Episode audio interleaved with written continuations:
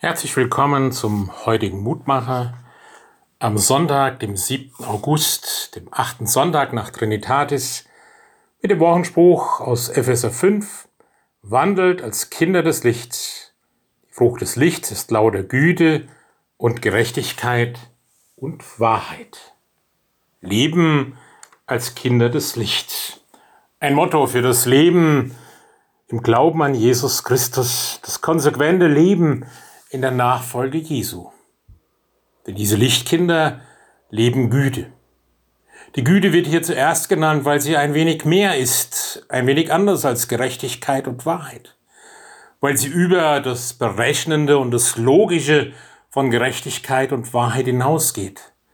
Weil sie von diesem Überschuss von Liebe und Gnade gekennzeichnet ist, wie Jesus sie vorgelebt hat und wie Jesus sie an uns weitergibt. Aber Lichtkinder leben eben auch Gerechtigkeit. Sie ist ein elementarer Bestandteil für das Wohlbefinden in einer Gesellschaft, ein entscheidendes Element für sozialen Frieden im Volk und auch im Frieden unter den Völkern. Wo Gerechtigkeit fehlt, fehlt auch der Friede.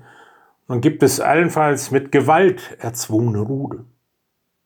Lichtkinder leben Wahrheit. Wahrheit ist nicht leicht zu fassen.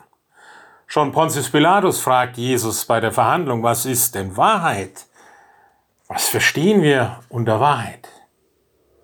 Und wenn Wahrheit in aller Brutalität manchmal einherkommt, dann hilft sie oft auch nicht wirklich weiter.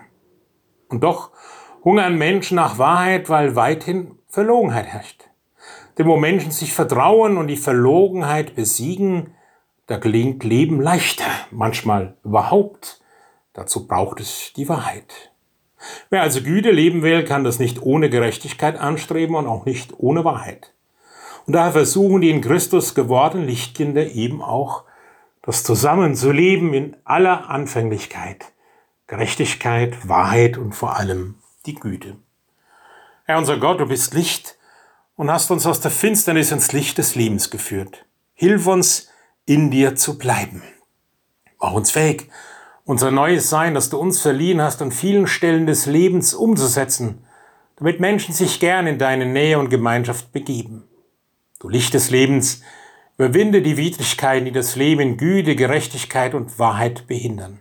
Verhilf zu mehr Güte, Gerechtigkeit und Frieden in unserem Land und auf der ganzen Erde. Amen. Es grüßt Sie, Ihr Roland Friedrich Pfarrer.